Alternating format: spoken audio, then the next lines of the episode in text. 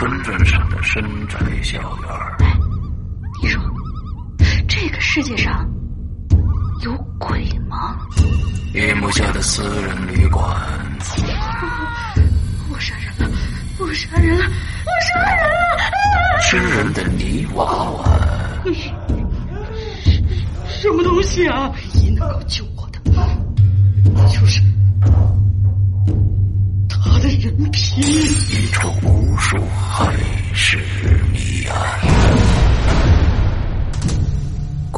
天为你带来蒋家小院，作者清水衙门，由龙鳞播讲。二零一七年九月二十九日，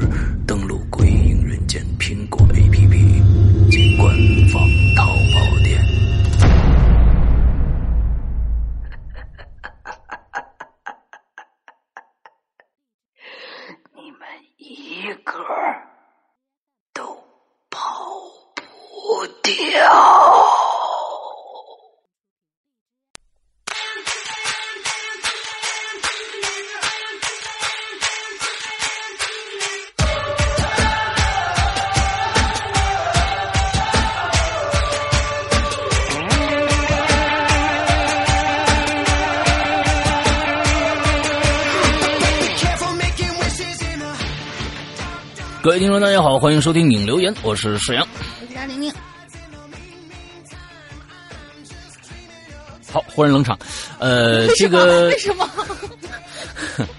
嗯，OK，你还知道我在前面加个开口是吗？啊，对，好像之后反正反正我们又来到了呃快乐的周一，完了之后我们继续我们的引留言啊，完了在引留言之前呢，我们依然呃为一些专门跳过前言的一些朋友，不听我们要说什么的朋友，我们准依然准备了一些前言啊，嗯，对，希望你们跳的这个这个快乐啊，嗯。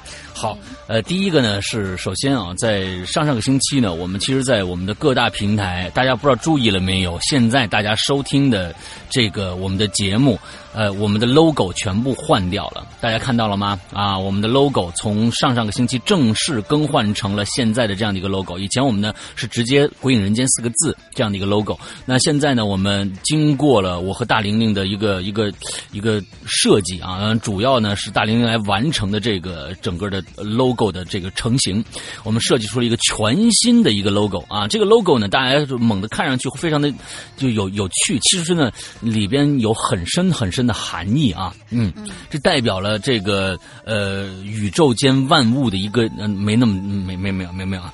我们 啊，对对对，不是没有可能吗？我们搞一个什么鬼影宇宙啊之类的。哦啊，是这样子的，是吧？啊，鬼影宇宙啊，那我们先让大玲玲真的有，先让大玲玲干掉大玲玲，完了之后让这个宇宙清醒点。小心我打响指儿。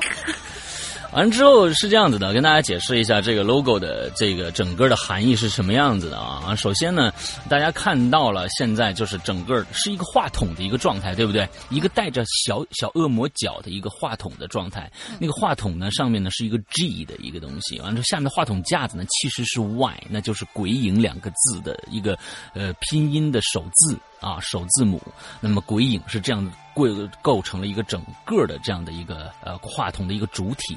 那么上面呢，为什么大家有很多人在问哦，那个 G 上面那个指纹是什么意思啊？啊，那个是谁的指纹啊？完了之后可以跟大家说一下，那个 G 上面那个指纹呢，是其实是我想加入一些神秘感在里边，因为大家可能嗯经常看一些小说或者看一些漫画或者电视剧什么的，呃。凶杀案都跟指，首先就要看看这个房间有没有什么其他人的指纹，对不对？对。那其实指纹呢，再加上它的纹路啊，那种没有一世界上没有一个指纹是跟另外一个人相同的。那么这种神秘感、唯一感，就造就了很多很多的这种深邃的感觉。那么有，它又是螺旋状的，有有一种望望进。呃，这个延伸的这种感觉，所以当时我在想啊，那那我们就把一个指纹的这种状态放到上面那个大 G 的上面去啊，这是我们的一个用意啊。那至至于是谁的指纹，有有人问是不是施阳的指纹，首先呢。啊，我们采集指纹很难的，你知道吧？啊，我我们即即使采集下来，我们也不知道该怎么样放上去，你知道吧？用什么设备把它呈现出来啊？那个那个指纹呢？呃，是我们从网上找的一个指纹，但是呢，大家可以理解成撒旦的指纹。OK，好吧？傻蛋，很简单，傻蛋啊，傻蛋的指纹。嗯嗯。哎，我说撒旦，你非要说是傻蛋，为什么呢？啊，就大家都是发撒旦这个音嘛，然后你非要说撒旦，这个听起来就特别像是傻蛋。哎，你你你啊，好吧，专业拆台一百年是吧？啊，好吧，没有啦，没有啦，随便傻蛋啊，我们上面是个傻蛋的指纹，好吧？啊，就就这样，就这样，就这样。完了之后呢，哎，其实我们最开始的这个这个 logo 已经设计完了。对吧？我们最开始 logo logo 已经设计完了，结果我觉得哎，就是感觉缺点什么东西。然后说哎，大玲玲，咱们加一对脚上去，加一对恶魔的小脚上去。对，结果呢，我我没想到啊，我觉得这个加这个脚很难的，你知道因为要画嘛。完，结果当时我们是在电话里面沟通，完之后好像两分钟以后这个脚就出来了，我也不知道他怎么加的这么快，是一个表情吗？是 啊，手绘的啊。啊，手绘哎，非常快啊，这这个这个这个脚就出来，这个脚一出来，我觉得太棒了。整个的那个那个状态就特别的好，它它又不像是一个非常直接、特别阴郁的一个感觉，它又很活泼，对不对？因为所以夹尾巴来着，后来想算了。对 对，尾巴就算了。完之后加上那个脚，就就变成了我们现在的这样的一个一个 logo 的一个状态啊。所以希望也希望大家呢，我发现呃很多的鬼友给我们反馈，都都是蛮喜欢这这个设计的啊。那我们在这儿要非常的感谢大玲玲的这个啊啊这。这个 P 图的这样的一个嗯，P 图吗？我做了好几十个方案呢。哎，对，当时可以跟跟大家说啊，呃，大大林最少做了，我想想，一二三四，最少做了二十几个。状态的给我，当时我是跟他说客户要求嘛，我说我要一个什么样的一个东西，它包含什么样的元素。完之后呢，大林做二十多个，我选了呃他最后的几个方案的这个方向，完了又进行了一些修改。所以大林是一个非常非常棒的一个视觉设计师啊。所以呢，呃，如果大家呢要设计什么 logo 啊什么的，可以联系大玲玲，当然是是有偿的啊，当然是有偿的，这个必须是要花钱的，就 就连我。们这个 logo 啊，就连这个 logo，我们都是花钱跟大玲玲这买过来的啊。我们这是非常非常一码是一码的，对吧？嗯，好，呃，大玲玲很贵的，我告诉你们啊，嗯，没有，大玲玲很贵的，我告诉你，嗯，你不不用不是那台这个费用还是很高的意思，哎，对对对对，出一次台，哎，出一次台的费用很很高的，呃，所以 OK。没错，这是这是我们说的第一件事情，我们的修改啊，我们的修改。那第二件事情呢，其实呢，呃，还是跟我们的一个非常非常有创意的，其实也跟大玲玲有关的这样的一件事情啊。之后我们将会在一个月之内，我们发布我们今年的第三。第三季度的秋装，这次的秋装，其实我们以前在我们的节目里面也跟大家说过，我会在最近一直跟大家唠叨唠叨这件事情，因为我想让所有人都知道这件事情，而然后去决定我要不要去买这一件真真正正。的定制款的这件衣服，可以跟大家说，以前我们我在节目里面说过很多次了。那这次这次我们正式来说啊啊，那我们想做一次实验。那么这次实验是非常冒险的，对于我们来说，呃，我们想做一次真真正正的这个私人定制衣服，而且呢，如果这一次成功的话，我们会每年做一件。这次私人定制是什么样子呢？我们会把这件衣服的这个其实是一个帽衫了。我跟大家说，款式是一件秋季秋装的长袖帽衫。那这件帽衫背后会有一个跟会有一个一个今年的 logo。今年哦，二零一八年的 logo，完上面会有你的名字，是英文的，就跟球衣一样。我们想把它做成一件球衣。后面是有你的名字的，完了底下有一个我们好像跟球队的 logo 一样那样一个东西，完了之后呢，上面是你的名字，是用刺绣绣上去的。那么这个名字呢，你可以为你自己取任何的名字都可以啊。那比如说，呃，就是呃姓王的啊，就是小王，小王八啊什么之类的啊，都可以，你随便起啊。啊，不不一定啊，我们我们没有歧视姓王的，没有歧视姓王的啊，比如说小陈、小陈皮啊，什么之类的，啊，还小桂园呢，啊，呃，那个但是都是英文的啊，我们也会限制这个英文这个数这个数字的这个字母的数量啊数量，完了之后大家。好看吗？没错，在我们的订购的时候呢，完你就会在备注里边，你要把你想写的那个名字的英文写上去，之后应该是一到十个，对不对？我们记得一到十个字母是吧？一到八个，一个一到八个，一记住啊！我刚刚十是错的啊，一到八个最好也不要一个吧，大概两个以上还好看。对，一个特特别。比如说，如果我们姓李的那种，就感觉像像什么东西上面长了个角。啊，对对对，上面两个数一样，姓李啊！你看这个 L，嗯，对，我们做过 L，就就做过，我们做过极端实验啊。我们做一个是呃，有我们想着，哎，谁的名字最好笑呢？李丽丽。一堆角，就跟头发一样 啊！这上面上面就是跟我的头发一样，全部立在上面啊！李丽丽啊！完了之后，这个这个人就就非常那什么了。所以呢，大家最好有可以起昵称，但是昵称也得用英文来表示啊。所以这次我们是专专门留着跟球衣一样的，乐对最后的那个。呃啊，打断一下，其实啊，我发现“李”不是不可以写的很好看，你可以模仿那个立牌牛仔裤嘛，写一个 L，然后两个 L E E，这样也蛮好看的。就是哎，L E L 一个 I 的话，那样就有点就是像脚一样的。然后李小龙的“李”他不是 L I，是 L E E，Bruce Lee 嘛？对对。而且那个什么，而且就是说，就算我们真的有像李丽丽这样偏门的名字出现的话，那她那样一排，就像就你就不让她做成头发嘛，那也蛮好看的，对吧？李丽丽啊，嗯，对呀，就是有就算有这样偏门也还好啦。啊，对对，好像很多的梳子，你不觉得那个“艺”很像梳子吗？啊，对，啊，对，很像很多梳子啊，反正是大概就是这个样子。这次是我们真真正正的一人一件。一人只有一件的这样的，我们鬼影的真正的私人定制款。当然了，你有每一次我们在做我们的这个限量款的时候，就是以前的定制款的时候，那他们。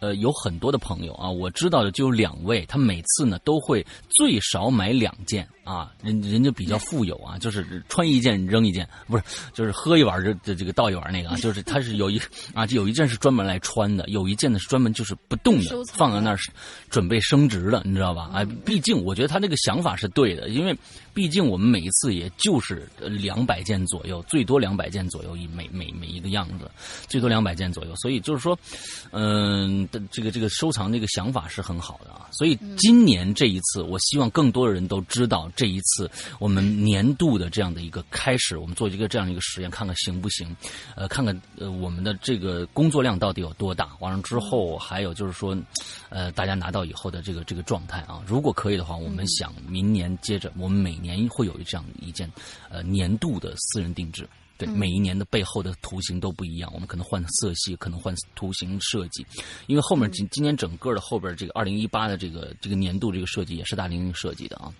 完了之后，所以呢，我们大家期待一下，现在是什么样，长什么样子，我们现在肯定不能透露，这是一个商业机密来的。但是我觉得有一点可以透露，就是说以前我们不是比如说经常出一些符文的啦，或者说是那种呃明确指向的什么文昌啊，或者怎么样的这种，就会有人说那种哎，你看我这个因为。也不是我自己想要的啦，就是，比如说我们的一些穆斯林同学，就是怕这个东西跟自己的信仰有什么冲突。但是我们这次完全没有任何的宗教指向性，就是一个普通的很好看的一个标志一个球衣，所以你们可以期待一下，嗯。对我们这次本来就是想象想弄的比较好玩有纪念意义啊，没有什么太多的宗教色彩。对，以前确实有有有穆斯林同学说：“哎呀，你这个唐僧是佛教的啊，你那个对。”符文是道教的，哎，我们这个没法买，就是然后心经的，对对也蛮好看的。但是真的，就当时有好多同学跟我们表示，就是有点遗憾，就有点纠结这个事情。他们想，他想回去买回去偷着穿，最后好像买过一件，完最后被奶奶骂了一顿。被婆婆啊，啊，被婆婆啊，被婆婆，被婆婆 哦，被婆婆是吧？对，因为全家都是那种，因为基本上穆斯林之间。什么叫都是那种？穆斯林怎么了？不是，就是说都是穆斯林，穆斯林同学，因为我有穆斯林的那个闺蜜，她就是他们穆斯林之间是就是通婚是无障碍的这一种啊，所以要嫁也肯定就是嫁到穆斯林的那个啊啊啊！对对对，对对对对，我们我们尊重，我们彻底尊重这个各种各样的宗教信仰啊，但是呢，就是说可能确。确实没法顾及全部，确实是这个样子，没法顾及全部。那没，那我们这次正好是这样的一个东西啊，就是说我们没有任何的宗教色彩在里面，就是好看，就是好看，指向性的，好吧？OK 啊，我们在在整个这个图的设计里面，呃，我们有年份的设计，我们有自己 logo 设计，我们还有自我们还有年份的设计，我们鬼影人间第几年了，都在这一个大的背图上面全部体现出来。反正我要勾勾大家的这样的一个一个状态啊，大家自己想象一下吧。嗯，好吧。OK，那我们今天的前面的闲话说到这儿啊，我们开始今天的正式的话题啊，来大家讲一下，就是大玲玲讲一下我们这是什么。正式的话题呢，这个标题又给起的挺那个什么，叫“穹顶之下”。但是其实也跟天气有关系吧，就是大家应该都有注意过，在最起码有七成的恐怖片里，所有的意外出现都是有征兆的，要么就是那种狂风大作、乌云遮月要不电闪雷鸣啊、大雨倾盆啊那种，感觉就是像这种情况下就会好兄弟出现了。所以这一次我们就是专门的有指向的来聊聊跟天气有关的。就是异常的天气之下发生的一些比较匪夷所思的事儿。嗯嗯嗯嗯嗯嗯，啊，我我觉得你应该有很多吧？啊？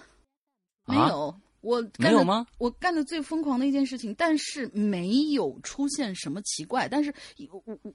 我感觉，如果旁人看到我那种状况的话，就已经很奇怪了。就其实我以前有跟有跟大家说过，就是我是一个非常非常喜欢下雨天的那种人，尤其是那种电闪雷鸣那种下雨。然后就是在大学的时候吧，你是想被劈死是吧？嗯，没有了，到那儿发一毒誓 啊，发一毒誓，自己根本办不到的毒誓，哇，咔就劈死了。应该我应该在那个时候情况下站在雨里面说，是石阳哥是这个世界上最帅的。啊，就不是就劈死你是吧？不是，石阳哥脑袋是这个世界上最小的。啊，OK OK OK 啊，不是啊，就是你就当时在成，因为大家有成都的同学应该都知道，成都这个雨很奇怪，可能南方的雨都是这么奇怪吧。嗯，那是我第一次在成都遇到那么那么大的雨，就是嗯，就可以说是这边只要你手上刚刚感觉到，像北方的话，你可能有那么一一点点雨落到你胳膊上的话，你还有一个时间去躲。但是，嗯，在成都没有一点点雨落在你手臂上，你刚想躲呢，哗，整个人就全湿了，就就是那样。结果那天就下了很大的雨，我呢就回到宿舍以后，就反正都已经淋湿了嘛。回到宿舍以后觉得，哇，这雨下的真爽。大晚上我一个人就站在我们那个露天的，就是凸出来那个阳台上，就在那看那个雨啊。然后远处的闪电，紫红色超漂亮的闪电，我站在那儿看那雨，看那个闪电，不知不觉站了好几个钟头。但 但，就给人感觉就是给别让别人看来，我觉得真有病吧？啊，不，确实有病啊。嗯，就就但是当时现在说着，大家也会觉得你但是当时那个感觉就是特别特别的爽，很过瘾，因为太热了。成都的夏天真的太热。雨下了多长时间？一宿。一宿，你在那站了多长时间？起码两个钟头以上。两个钟头以上，对。之后你默默从背包里拿出了海飞丝和这个沐浴露，是吧？没有，没有。阳台嘛，它毕竟还是个阳台嘛，就至少。嗨，你你没有淋在雨里。不是，呃，外就是怎么说呢？外边如果下着这个雨有十成的话，我这个阳台差不多能大概有到五六成、六七成的样子，就是还不至于到洗澡那个程度，但是全部把你打湿了是肯定的。那你还叫什么阳台啊？那个那就是反正就是那个雨随着风往里往里浇呗，对吧？嗯，差不多。呃，关键是要在那看那个闪电，那闪电太漂亮了，简直是，而且非常的频繁。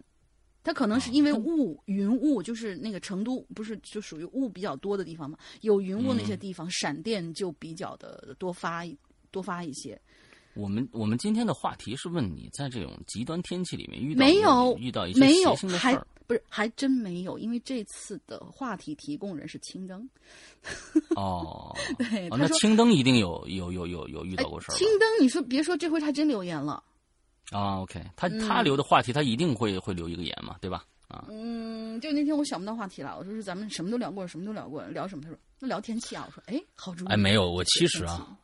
其实我是认为啊，我们现在你你想啊，这种话题不可能是常换常新嘛，对吧？但是有一些经典话题，我认为还是可以来回的。不光光是这个开学季，我们应该开学季了啊，应该开学了。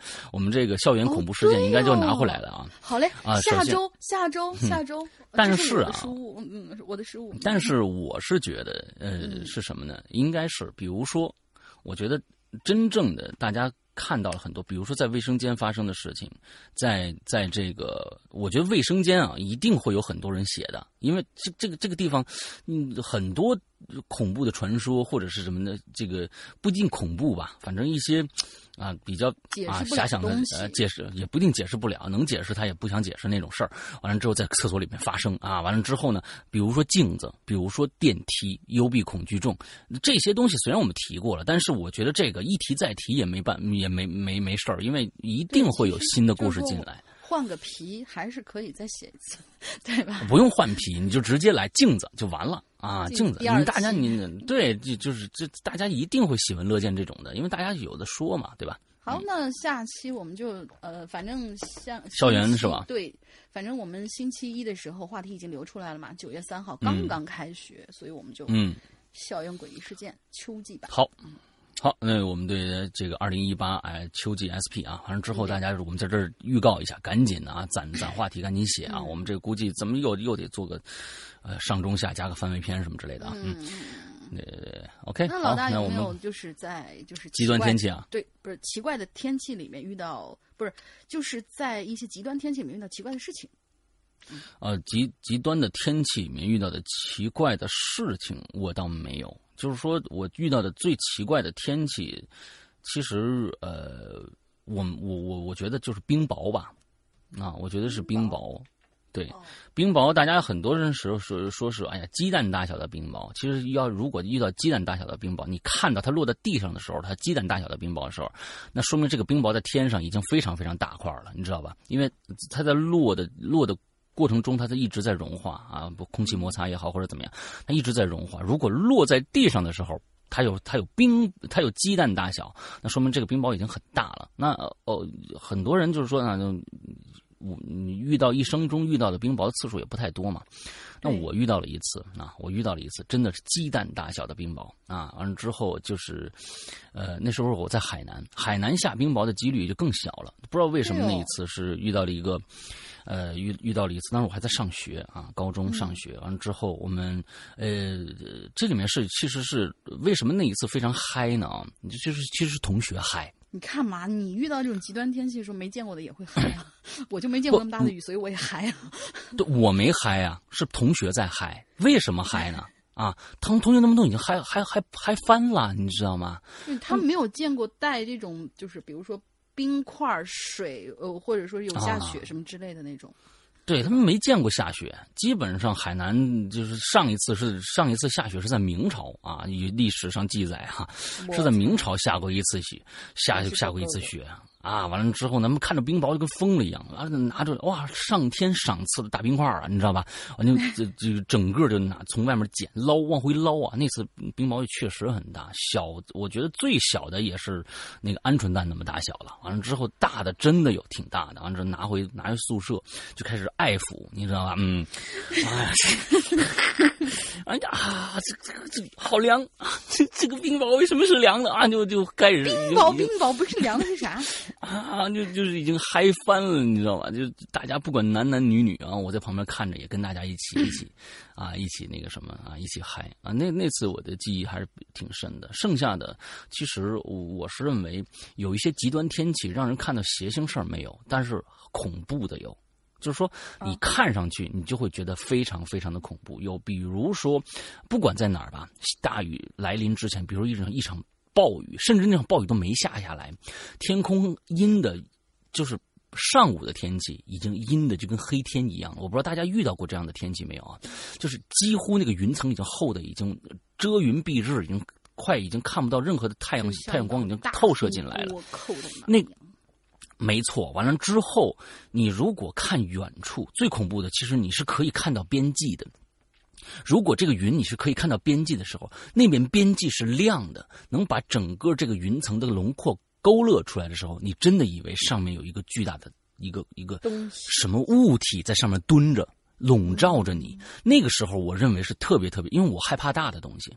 哦，对，我我我害怕大的东西，我我比如说那个乐山大佛啊，那我就特别恐怖，你知道吧？就是乐山大佛，我就一直认为是是这个这个中国最恐怖的其中之一啊，就是它并不是乐山大佛本身，就是我看着它，我非看到它我非常有恐惧感，我认为它它特别威严啊，并不是说它怎么着啊，就是它。它巨大，那那天空上笼压迫感特特别大，特别大的压迫感。那么天空上那个云呢？如果它你能看到边际，你这样。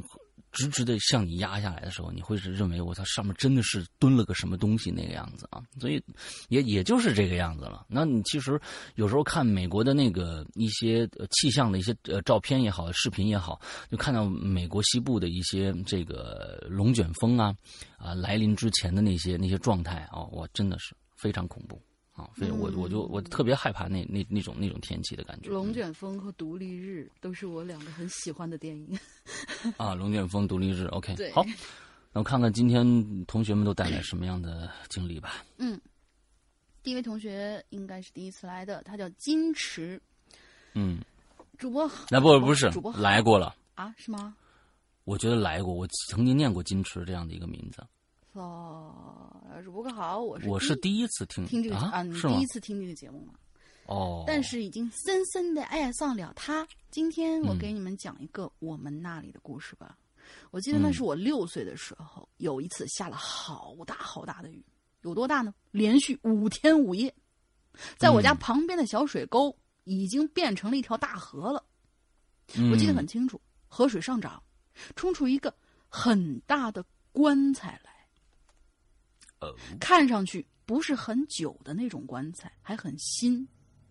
至于这口棺材有多大呢？可以这么说，至少可以同时装下十个成年人。那也太大了吧！我的天哪！当时村里的人知道以后都非常害怕呀，因为其实一口棺材并不是很害怕的，害怕的是这口棺材是出奇的大，想不通为什么要造这么大一口棺材。嗯，由于那个棺材太大了，就被挤在了窄小的河道里，挡在了我家的家门口的位置，也没有人敢去搬开，以至于我都不敢一个人待在家。就这样，差不多过了一个星期吧，我家的狗呢就没日没夜的就冲那棺材叫，还流眼泪。后来我爸就集结村里的人，把棺材打开看看，看里面有什么东西，顺便抬上来，准备把它一把火烧掉，因为实在太瘆人了。随着这个棺材慢慢被打开，一股恶臭就扑了上来，真的非常的臭，臭的几天没吃饭也能吐出一大堆来。嗯，那棺材里头啊，躺着五个死人。报警之后，警察过来把棺材带走了。后来我们才知道，那五个是外地的，在我们这边贩毒的人，说是被仇家杀掉了。我想那几天我家狗可能真的有看到什么了吧。想来想去，其实我不太明白的就是，就算仇家把他们杀了，为什么不直接埋了呢？还要造这么大一口棺材，全都放在里面，这不是闲的吗？最后，我想跟主播说，我呢是偶尔也会看到鬼的，直到现在都是这样。我在微博上面给青灯发过三个小孩被他爸爸砍成三截的真实亲眼看到的故事，QQ 上呢也给旋转发过真实的故事，所以有机会我会给你们分享我的经历。现在想到以前的事情啊，眼泪都经常会不自觉的流出来，可能就是因为害怕吧。OK，一个很短的故事，但是料挺猛的。啊，五个人、十个人的这样的一口大棺材，我不晓得什么地方有这样的，就是这种合葬啊，是否真的有这种可以装很多人的这种大棺材？就是这这这事儿，其实听起来挺挺邪性的。对啊，一帮人装到棺材里边，完了之后还是毒贩，完了之后被杀了。这，就是被杀他们这帮人，他也也也挺讲良心的，还给他们放棺材里边。我估计一定是被埋了，下了雨被冲出来了，有可能，一定是被埋起来了啊。对，这是没想到还给弄个棺材，这这挺挺挺有趣的。如果大家知道，就是哪个我们国家哪个地方有这种，就是说，呃，专门做大棺材的，好多人一起合葬的。但是关键是说，合葬的几率实在太小了，同时死好几个人，完了之后一起有人给他们做这么大的棺材，关键是，嗯，这这这这事儿还是挺挺有趣的啊。然后我们我们我们又发现了一个，就是呃这样的一个啊金池啊。能够看到，能够看到一些呃我们看不到的东西的啊，那其实嗨，我是认为呢，呃，有的时候这这些鬼友我是最心疼的啊，因为他看到这个确实害怕。你别看那个青灯每天傻呵呵的乐，但是他真的害怕。他真的是是是害怕，不是看惯了以后就跟电视剧里面写的一样啊，那就跟每天跟个鬼，哎，你你干嘛呢？啊，你没没那个啊，没那个，真的，那毕竟是两个世界的人。什么陀地驱魔人那样说，哎呀，给你带一份叉烧，不可能的啊，会被吓到的。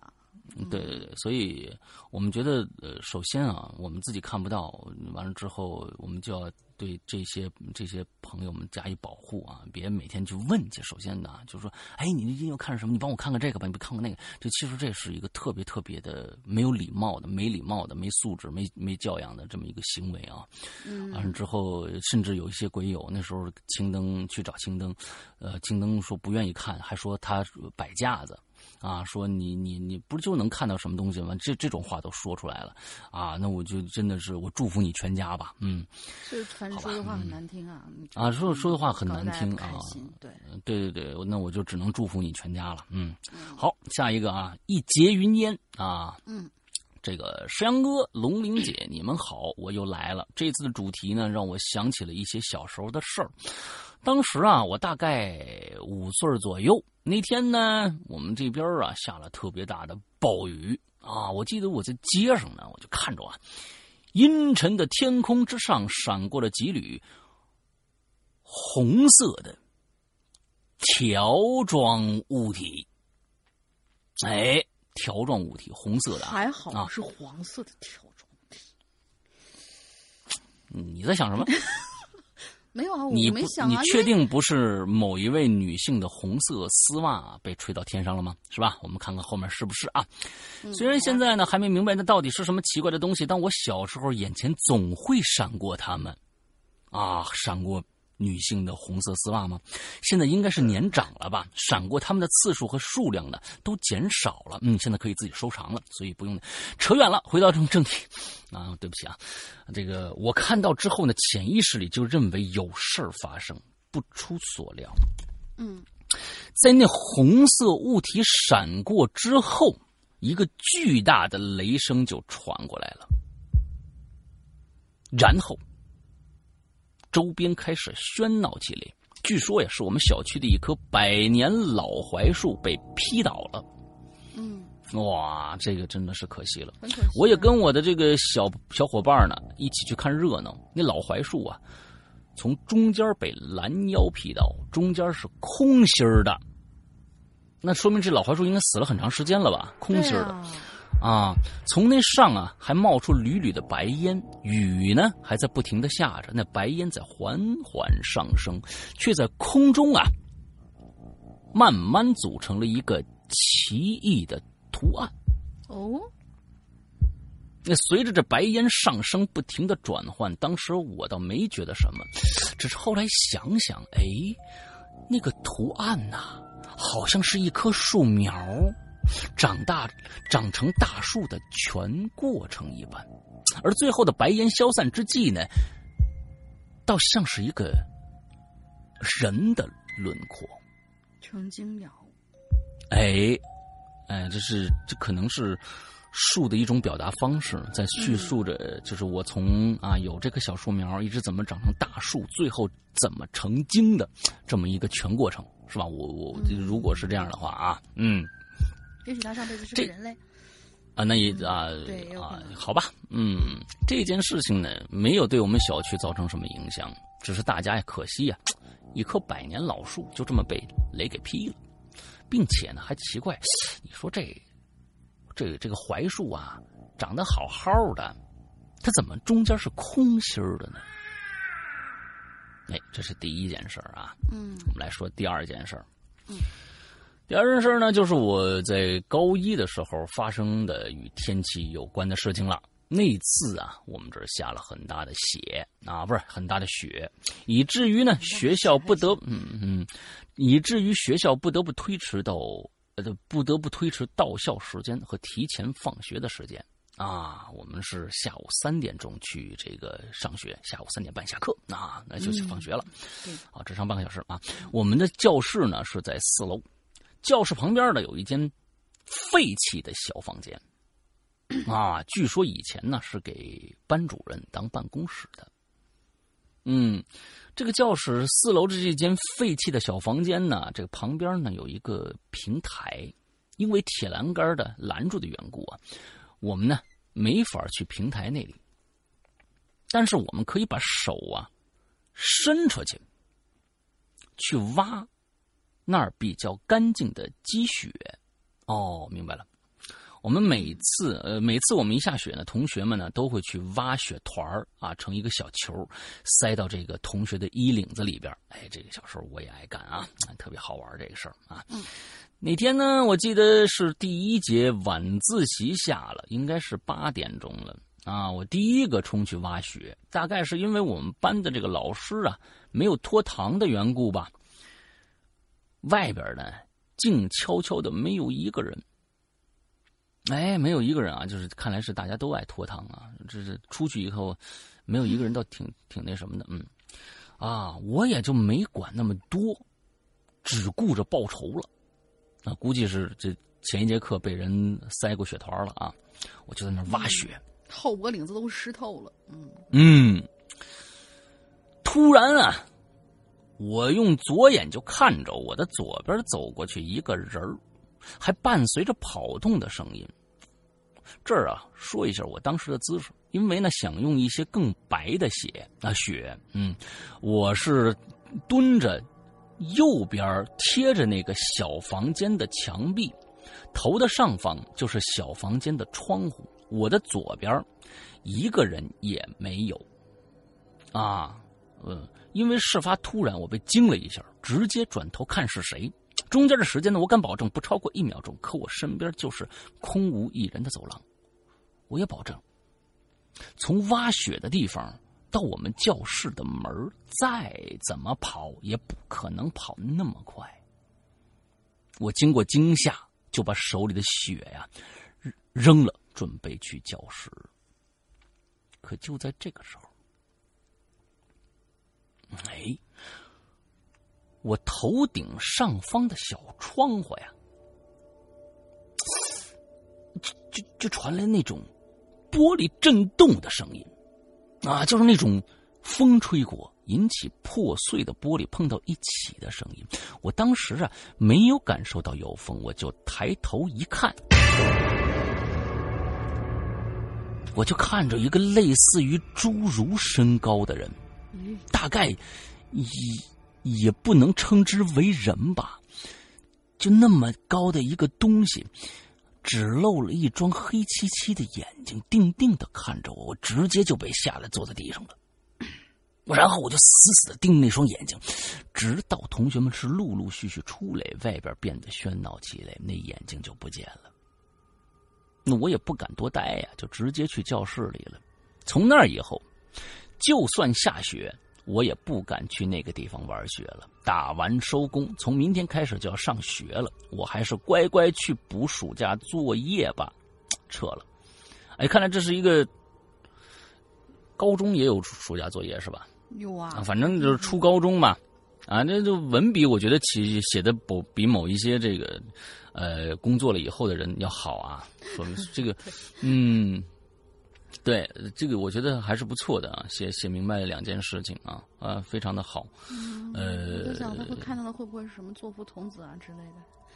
如果中国有啊，就我其实我是认为啊，就是说，嗯，有时候我们经常会看到屋子里边会闪烁一些奇怪的人影啊，我们就会加以想象，那到底是什么？其实我是认为不见得，因为我这是我的亲身经历啊，那个。嗯，我因为我从小就是在学校长大的，我爸就是老师。那么就以前从七十年代，呃，就从八十年代开始啊，七十年代刚生，没没办法，不懂事儿。呃，从八十年代开始啊，那我经常去学校。那时候的学校很破的，然后之后也有一些经常就是被锁起来的一些小房间，一直锁着，不知道是什么东西啊，这里面是干嘛的？也有窗户。那其实小孩子那个时候。就是熊孩子是嗯，他是没有危险意识的嘛，他就总想说这个房子里面是什么，完了之后一帮孩子们就就就一起说我们要进这个房间去看看到底里面是什么，能不能进去呢？能进去。那时候小孩啊，就有一些孩子头啊，比我们大个两三岁的，上个三四三四年级那种孩子头，有的是办法能进。过去那些房子那些窗户啊、门呐，什么这个那个的，它不像现在啊，必须那些。特殊人才，啊，你一秒钟搞定开门进去。当时那些都是破锁，你想想，就是门鼻儿的那种啊，带门鼻儿的，或者是那种那个那个就是荷叶的那种锁啊。那窗户呢也是那种，你其实有时候摇一摇，摇一摇就能把它摇开了。我们也进去过，在里边也确实吓过人，啊，真的是那时候真的是把把把别人吓的女孩啊、老师、成人都吓得够呛。所以有的时候其实。啊，其实有时候那个时候你，它里道理因为暗嘛，眼睛有反光嘛，你只能看到反光，就可能那个里面就是一个小孩完了侏儒身高，完了之后感觉可能那孩子正好披头散发的一女孩完了之后就是因为你你上一节课把把血放在他的脖脖领子里边，他现在想吓你一跳也有可能，所以有的时候我们真的没必要去多想啊，因为多想你解答不了这个这个这个事实的话，完了之后呃平添烦恼。啊，平添烦恼，嗯，好吧，就嗯，宽宽心，就这么解释。啊，对对，就这么解释啊，对，就这么解释，嗯。嗯。下一个同学叫诚心萌萌哒，山哥龙宁姐好，很高兴加入鬼影。那么接下来我就来讲讲我遇到的关于天气的故事。记得我还是在上初一的时候，有一次学校举行运动会。但是呢，天公不作美啊，在举行运动会的前一天，竟然下起了暴雨，整个运动操场都被大雨灌成了一个鱼塘。你们的操场是一个坑吗？看来这运动会啊要推迟了。但是因为恰逢学校十年校庆，所以运动会照常进行，比游泳吧应该。在学校里会抽签儿选出来两个班级，在晚上清扫操场上的水。于是这个任务就落在了我们三班和隔壁四班的肩上。晚上七点半吃完饭后，我们集合到学校，准备开始清扫工作。在这儿我要说明一下，由于我们学校比呃比较大。有两个一千米的足球场，四块篮球场，四块羽毛球场，四块排球场，还有一块网球场和一个巴掌大的室内体育室。嗯，一个游泳馆和四栋教学楼，一栋实验楼，一栋图书楼，一栋食堂，还有两栋不知道什么鬼组的楼组成的。嗯，所以这个工程量可谓是非常的巨大。嗯，是免费童工了，真是。而我们的工作呢，就是用扫把。把水扫到操场旁边的排水沟里，我们一百多号人呢，拿着那扫把在那扫啊扫啊，而老师呢就拿着个喇叭站在主席台上负责指挥。嗯，一直到了差不多九点半，眼看着就要完工了，结果随后又是一声响雷，又开始下雨。哎，我们这个心里那个气呀，没办法，只好躲在教学楼里避雨。这时候我就感觉到我的肚子啊有些许抽搐，估计是。我我估计啊，应该是受凉，但是呢，我是不敢一个人去上厕所的。于是我就问一旁在一旁跟我一起避雨的我的同桌麻薯，大家给他呃起了一个应该是一个名字叫麻薯。我就问他说：“我说球啊，他他管他叫就是应该是爱称啊，球啊，跟我去上个厕所呗。”但是我看他脸色挺难看的，应该呀也是内急憋的。于是呢，二话不说，拉着我就往厕所跑。因为我们学校比较节节约电源，所以一般晚上只有厕所才会开着灯，而走廊上都是黑不溜秋的。加上走廊旁边都挂满了各种名人的画像，嗯说不好听点就是遗像啊，所以整个 走廊显得那是阴森恐怖啊。嗯，过了一会儿呢，我跟同桌刚走出厕所门，就是解决完了，忽然就是一个闪电，但是可能因为太亮了。所以我和同桌下意识的就捂住了耳朵，但是雷声却迟迟没有到来。嘿，我还配了个雷声，你说你这个，你应该配个闪电。这闪电怎么表达？闪电啊，这就哗嚓嘛，对对对，哭嚓嘛，对吧？啊，过了差不多有十几秒，我同桌突然就拍拍我肩膀，我说：“我靠，这啥玩意儿？”我就随着他的手指的方向看。厕所门口的窗户，就看到一个黑乎乎的人是人吧，一动不动的站在学校的围墙上头。我们俩就在那盯了差不多有半分钟，而这时候好死不死的又有一个闪电打下来，这下我们看清楚了，这个人没有头发，没有五官，非常瘦，非常高，两只手长的都碰到了脚，而且姿势不没有，并没有弯腰。就哎，这是个刚理过发的刘备吧？嗯嗯啊，就是单纯的手，我觉得这就很像那个什么，就很像那个那个那个 Slender Man，瘦长鬼影那种感觉。啊，现，嗯哦，就嗯，他没有往后讲啊，他说是现在我已经高二了，想起这个画面，更让我觉得，想起这画面，更让我觉得奇怪的是，当时我们学校的围墙上都是类似长矛一样的尖状物。人，你们是去去去的监狱还是学校啊？天哪！嗯嗯，我好像是有些学校上面会有一些，就是那种防小偷嘛，或者说是像老一些的围墙上面，不是都有那种玻璃碴子，就嵌上去。人呐是根本不可能站上去的。那么那个晚上那个人他到底是怎么站上去的呢？好了，打完收工，这就是我关于天气的故事。嗯，希望没有跑题，希望没。能够被两个主播念叨，谢谢。呃，最后我想说，新的一期反派聊到厄运遗传的时候，竟然没有石阳哥，莫名其妙有点失望呢。其实我也挺失望。我也我也我也非常奇怪，他为什么没找我啊？为什么没找我？可能找不是我没时间啊，不是可能找到了一个咖咖位，就是啊。我我我觉得诗阳哥以后一定会也也会有这么大的咖位了，但是这次的咖位确实还是蛮那什么。他好像请的这个是，他请的这个嘉宾是中邪导演，中邪的什么东西。中邪的导演，中邪的导演啊，对，中邪导演，哎呀，中邪导演他请过好几次了。啊，是啊，就这次他们好像是呃，所以这里我给大家请求一个福利啊，就是我看到老大好像对这个电影是非常非常的看好的，然后我下了还没有看，请老大在这儿事先给我们说一说这个老这个片子到底好。这个老大，嗯，这个老大说这个片子到底好在哪里呢？这个片子啊，我跟大家说一下，这可能是我觉得近两年来也算是这个能排在前前五的恐怖片了。啊，首先我我觉得，嗯，这个片子在最开始，呃，他用一个你大家你们你们里面去看他的镜头语言啊，镜头语言，他一直在。在正在在用一个一个镜头语言，比如说黑夜和白天的这种更替，一秒钟更替啊，就是可能前一个固定镜头完了之后，后面的一个就是拍黑夜和白天两个镜头，啪一下完全叠加在一起，这种这种手法各在这个电影里面用了很多很多次，来表来表达一种什么呢？就是说你现在看明白黑与白的差别了没有？而且他在最开始一直在一直在。铺垫一个事情，开始的很多人都觉得他的速度很慢，嗯，我其实没有没有觉得他速度很慢，有人觉得他前半部分哇，后面真的还开始恐怖起来了，前半部分，哦，好想睡觉或者怎样怎样的。啊，其实没有，他一直在铺陈一个东西，嗯，铺他为什么要找那样的一个小孩的女演员呢？我我没有去查，我认为那个并不可能不不一定是一个小孩，有可能是个成年人。啊。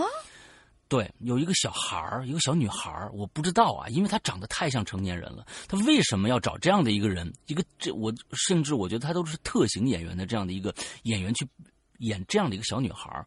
虽然她在前三分之一就出点什么事儿啊，大家我现在不剧透，大家自己去看。我是一直在认为她在表厄运遗传嘛，这样一个遗传性，他最后是一个什么样的人？他为什么长这样的一个一个状态？而且他一直在铺垫一个东西，就是。这样的一个东西，所以大家他在他在缓缓的来注入一些让你去留意的一些恐怖的元素到里边，去讲一个呃很多的故事里面都在讲的一个老生常谈的一个话题，其实就是恶魔入侵这样的一个事儿。对，里面是真有鬼的。那当然啊，当然，当然，当然，当然。当然，当然，而且我是认为，美国、西方现在拍恐怖片的时候，已经完完全全摒弃了他们过去的那种，就是这里边几乎没有吓你一跳的这样的特别低劣的手法，几乎没有，就是突然砰出来一个什么东西，吓你一大跳，它都是在让你看准了这个镜头以后，出现一些恐怖的东西，来让你我靠，他后面有一个什么东西，是这样的一个感觉。它是用完完全全的一个就是镜头语言，从前景到后景的这样的一个代入，来告诉你叙事方法，来告诉你这个主人公有危险，而且这个危险可能会危及到观众本身，这样的一个状态来来来拍这个片子的。对。哦，引起了我很大的兴趣，一定要抽空去看一下这个片子。对，尤其到最后一幕啊，我觉得他妈那一段，我就真的是那段。加上音效啊，我是认为这是最最近几个几个恐怖片里面其实最瘆人的一一幕啊，最瘆人的一幕。呃，所以大家如果没有看这个片子的话，《厄运遗传》这个片子的话，可以真的啊找来看一下。厄运吧。厄运遗传。厄运遗传，OK。对，厄运遗传完之后，那么我们这个电影，那我们这个电影的名字就就就干脆把它安排成《进去密码》吧。啊，进去进去密码，OK。呃，如果你的胆子你觉得不是那么的大的话，我建议啊，那首先可以选择在白天看。啊，那我我我我很少说这种话的啊，我很少说这种话的。对哦，就是是，呃，对，可以选择在白天看，完之后选择一个伴侣来跟你一起看。嗯，对，说完了。抓我们家猫好了，而且我我一定是会在晚上看的。嗯，OK。好，好这部片子啊，嗯，其实其实，嗯，我我我在我在那个我的失踪里边可能会更详细的说说聊聊这部片子啊，《厄运遗传》。完了之后，这部片子就真的是听一个名字的话，听起来给人感觉的话，特别像，对，不像是一个，我觉得不像是个特别恐怖的片子，是吧？呃，对，就像是比如说我我对这个感觉第一个印象，其实我没有想要吓他的，然后呃，就是一开始的时候可能。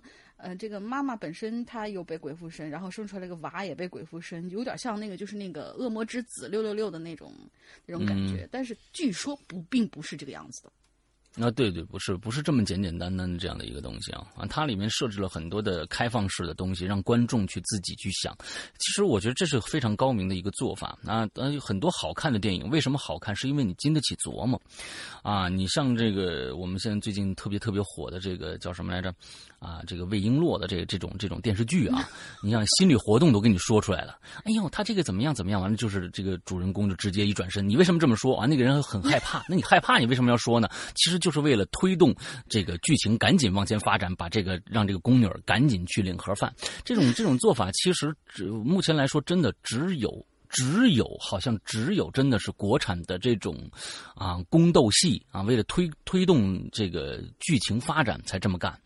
特别特别傻逼的一个事儿啊！大家，但是很多人都那么喜欢看。当然，我并并不是说他这种推动剧情速度啊，就是说，呃，不好看啊，确实好看。你你看着的话，这看想看魏璎珞怎么把他弄死嘛，对吧？这这前面是怎么样的，尽快让魏璎珞知道啊，他是他的对头，让他把他弄死，这是关键。完了之后，但是呢，就是这种这种写法，这种写作方法是反人类的。啊，没有人傻成那个样子，会把心里话当着魏璎珞那种，呃，这个最毒妇人心的这种女人说出来的。我跟你说啊，毕竟还是于正嘛，对对吧？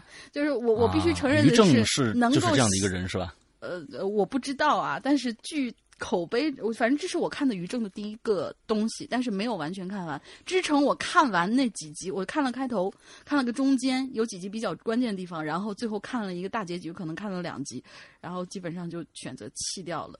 就我我的目的是什么呢？你都把大结局看了，你还还说人家弃掉了？哇，你这个这个说的话，我大结局最后两集啊！你把人开头、中间、结尾全都看完了，你说我把它弃掉了？你这个我真的是啊，不是总共加起来嘛？总共加起来可能也就没有看得了十集，就是能够撑着我看下去的主要是什么？女主的配音是我很喜欢的一个配音演员，叫秋秋，然后还有就是要看，还有一个就是她的服装、她的配饰。据说是非常非常讲究的，我是要去看这些东西。另外就是要看佘诗曼和她的配音，她的配音是一个非常非常有名的一个台湾配音演员，叫哎呀，突然忘了。于诗曼吧？怎么叫佘诗曼？佘太君的佘啊？啊，那是那是佘。哦，很多不不不，很多地方都直接打的是干钩鱼呀。真的吗？我看了很多地方都打的干钩鱼啊。不会吧？好傻！对，这就真的太傻了。很多地方我看的时候，我怎么知于诗曼？所以我一直认为那个女的叫于诗曼。佘诗曼对，很多地方都打的干钩鱼啊。因为据说是他是宫斗鼻祖，就是他演东西是宫斗鼻祖。我们我们不要聊聊这个话题了，好不好？我们我们不是要聊这个话题的好不好？你看你你一聊宫斗戏，你你你就开始没有没有没有，因为我以前不是因为我以前是看过《甄嬛传》的，所以我想看一看这到底有什么区别。哦，对，我想起来那个给佘诗曼配音那个叫苏百丽。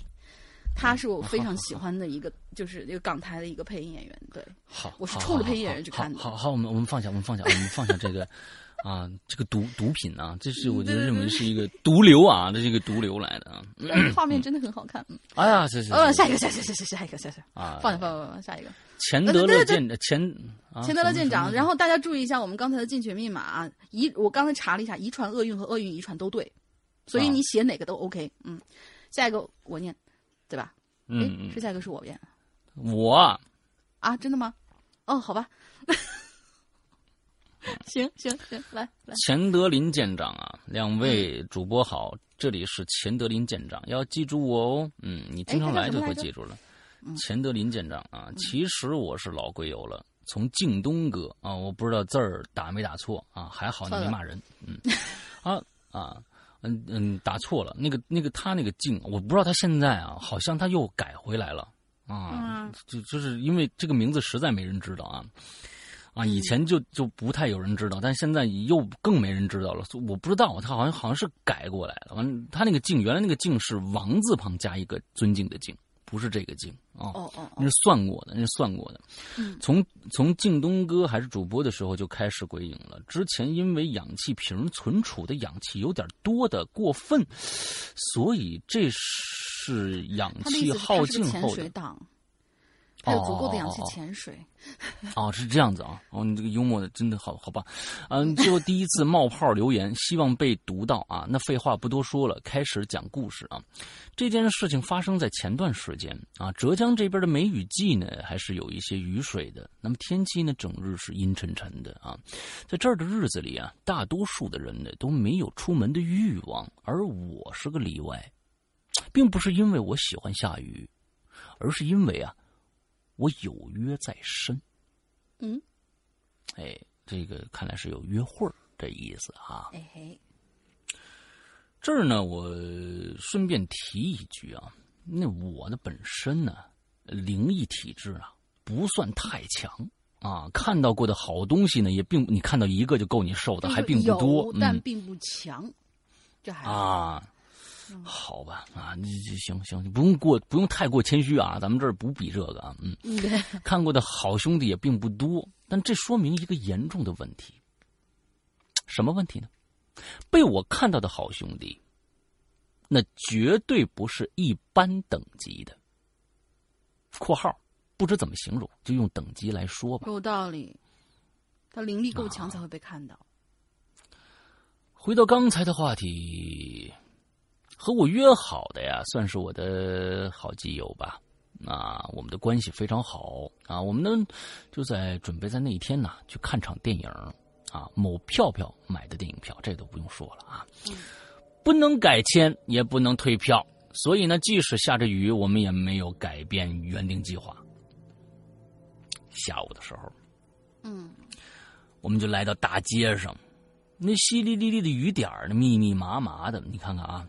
大家首先啊，我我提醒你一下，这是一个一个病句啊，淅淅沥沥说明不不是密密麻麻，你明白吗？嗯，所以那淅淅沥沥的雨点儿，密密麻麻的扑向这个我我的脸颊啊，所以这是有问题啊，这是病句，好吧？嗯，注意一下啊。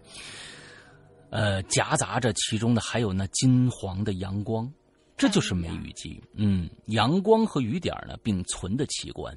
啊！我默默的撑着伞走着，电影院呢离我家很近，时间呢又很充裕，所以呢，我并没有走得很快。这个时候，一辆汽车就从我身边是飞驰而过，高速转动的轮胎带动着地面的积水，飞速向我这边溅射过来。这些开车的人呢是最可恨的。对，嗯，这是这帮人是肯定是赶着回去销户口的，你知道吧？嗯。嗯，啊，我避之不及。你说下着大雨，外面他根本就不管行人的啊，根本根本就不管行人的。我避之不及，这腿裤腿呢湿透的画面已经在我脑海中预先生成了。然而奇怪的是，哎，这水肯定要见着他，他脑袋已经已经已经预想到这样的一个结果了。可他低头看去的时候，想象中的水迹并没有出现，只是这一低头，我感觉自己的影子似乎格外的黑。那当时我也没多想，就继续呀，不紧不慢的走着，直到电影院也没有什么奇怪的事发生。电影看完了，我和好基友呢又去吃晚饭啊，又心血来潮的逛了逛了百脑汇啊，你们真是好基友啊，嗯，才告别各自依依不舍的回家，嗯。这个时候呢，已经天呢已经基本黑了。我开始后悔这么晚才回家，因为啊，我住的是个老小区，晚上回去呢，光线是严重不足的。但自己做的孽，自己得撑着。你做什么孽了？不就看了个，啊，跟好基友看了个电影，逛了个街，吃了个饭吗？你做什么孽了？嗯，啊，我只能克制住内心的恐惧。其实也是挺那个什么的嘛。是吗？现在还会有这样的观念吗？就是自己跟出去看个电影，跟好朋友有吧？还会有这至至少是女生，如果说是跟家里人一起住的话，肯定这我觉得是个男生写的文章吧？我觉得像男生写的，对我应该不是女生。嗯，现在在外面就是盯上小小正太的流氓也挺多的。那他自己作孽，我觉得这事儿啊，我只能克制住内心的恐惧，往家的方向走。当人处在黑暗当中，会格外的珍惜光源。我来到小区门口啊，保安室的灯光像是明亮的灯塔，灯塔又像是墓室的长明灯。我的天哪，为什么呀？啊，就反正就忽明忽暗的是吧？嗯，我低着头缓缓向单元门口走去，灯光很快就移到我的背后，我的影子被拉得很长，格外的黑。影子五官的位置，似乎有一张脸。我猛地就抬起头来了，不敢再盯着影子看了。然而不远的地方，就在我回单元门口的必经之路，这个时候，有一个穿着绿色长裙的女子正站在那儿，看不清她手里拿着什么东西，只是一动不动的站着。我顿时就愣在原地了，进也不是，退也不是，就这样，我站了五分钟，实在沉不住气了，我就开始啊，缓缓向前挪，是一步又一步，渐渐的，我可就来到这女人的跟前了。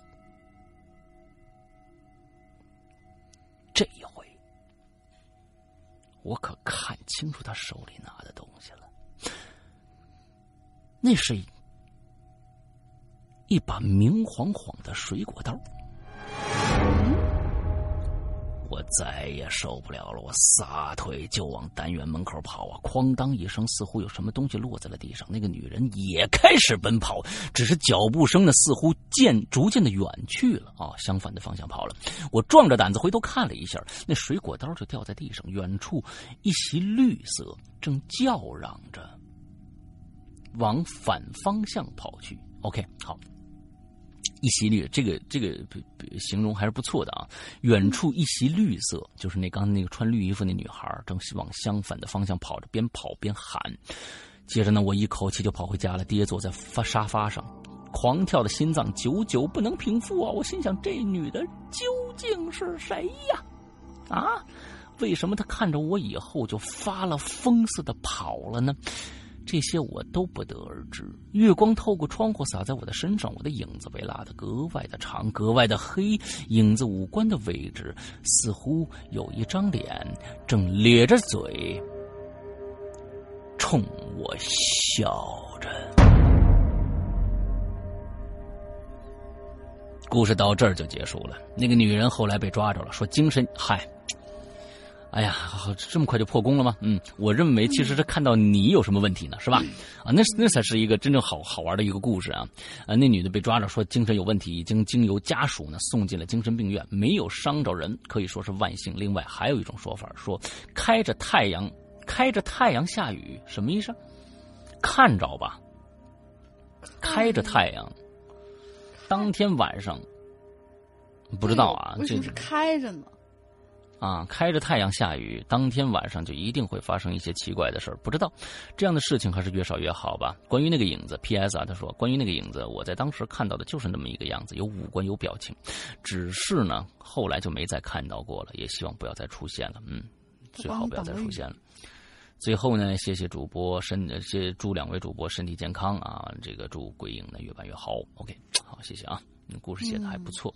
啊，当时这个其实刚才最开始那个，是你的意思是说是有一个鬼帮你挡住那些水吗？嗯，这个不知道。因为他说是黑影格外的黑嘛，就感觉是脚底下还有一个影子，然后那个影子就是那种铺在地上的那种感觉。他有五官可以印在地上，但是看起来是个影子。OK，估计他是想表达这个意思。OK，好，啊，下一个，下一个又是 Unforgiven 幺六零零，最近很活跃呢。他什么都没有讲，然后这次是直接讲故事了。阿德，就是他故事主人公啊。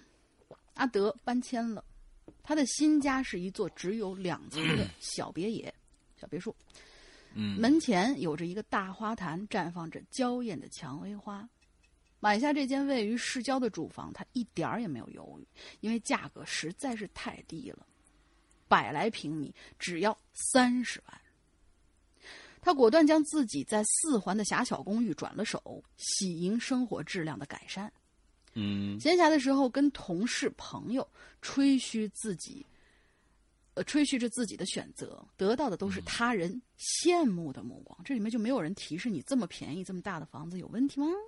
嗯，单身三十年以来，之前一直磕磕绊绊，日子过得丧里丧气的，而如今运气的馈赠让他开心的大呼：“时来运转呐！”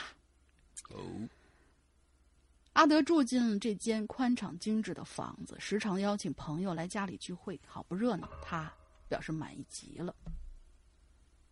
有这么一次，遇到一个下着雨的夜晚，朋友们刚刚离去，阿德慵懒的靠在沙发上看着电视。他关上灯，点起蜡烛，好给气氛染上几分静谧。嗯。就在这个时候呢，一道闪电照亮了光线暗淡的客厅，随着就是来了一声巨雷，风透过真丝的窗帘将客厅的烛火扑灭了。电视机上的画面不停的跳动着，看来电波已经受到了干扰。嗯，阿德看到这些，觉得有些心烦。他想，应该是刚才哪个时段忘了关掉阳台的窗子。于是他打开手电筒，走向了窗前，准备把窗子合上。然而，不管他怎么用力，都无法将窗户合起来。嗯，阿德很懊恼，冒着侵入阳台的暴雨走出去看看到底出了什么问题。可就在他在阳台上弯下腰查看门栓的一刹那，余光瞟到楼下的花坛。那儿好像站着什么人呢？他好奇的走到前面，想看个究竟，就发现，在大雨之中，一个穿着白色长裙的长发女子正站在一旁，手平伸着一条手臂，食指朝下，正指着花坛的中央下方。嗯，朦胧之中，阿德看不清女子的脸，他没有在意，回到屋里，那窗子。竟然可以顺利的关上。阿德是个不信邪的人，他想刚才那个白衣女子兴许只是路过的，一个神经有问题的人罢了。洗漱完毕，他就躺进了卧室。这一夜什么都没有发生。第二天是个晴朗的日子，阿德一如既往的去上班了。接下来的几天，一切都非常的正常。他怀疑，呃，他甚至怀疑他那天呢。大概是喝了点酒，眼睛花了。然而又是一个雨夜，电闪雷鸣。加班晚归的他，经过门前的花坛，又一次看到了一个穿着白色长裙的女子，孤零零的站在花坛一旁，跟上次一模一样，垂着一只手臂，食指朝下，指着花坛的中央。嗯，这就让花阿德有点惊慌了。难道这女子真的是路过的神经病？阿德是个怕事儿的人，顾不上看清女子的脸，就往屋里头跑过去。这一夜，他过得辗转难眠。第二天一觉醒来，已经是大天，已经是大天亮。阿德揉了揉疲惫的双眼，打理完之后就去公司上班。他的同事小兰看到他的心神不定，就问他说：“你怎么了？今天恍恍惚惚的。”阿德呢就把事情的来龙去脉告诉了对方。小兰听完之后，就好心的提示他，说：“我觉得你那个是凶宅吧，你赶紧搬家吧，怪吓人的。”嗯，阿德摊了摊手，无奈的说：“哎，再看看吧，我可不想回来，哦，我可不想住回那伸不开脚的蜗居里。”这是一座有些孤单的别墅，近处几乎没有什么人居住。他就一再打听，都说没人见过他看到的那名女子。于是阿德呢也就渐渐不在意了。雨天的时候尽量不往花坛里看就是。他从来呀就是出了名的心大。又遇到了一个刮风下雨的天气，阿德早早的躺进了棉被里，睡前跟同学聚会，呃，同事聚会，喝了点酒，起夜也是不可避免的事儿。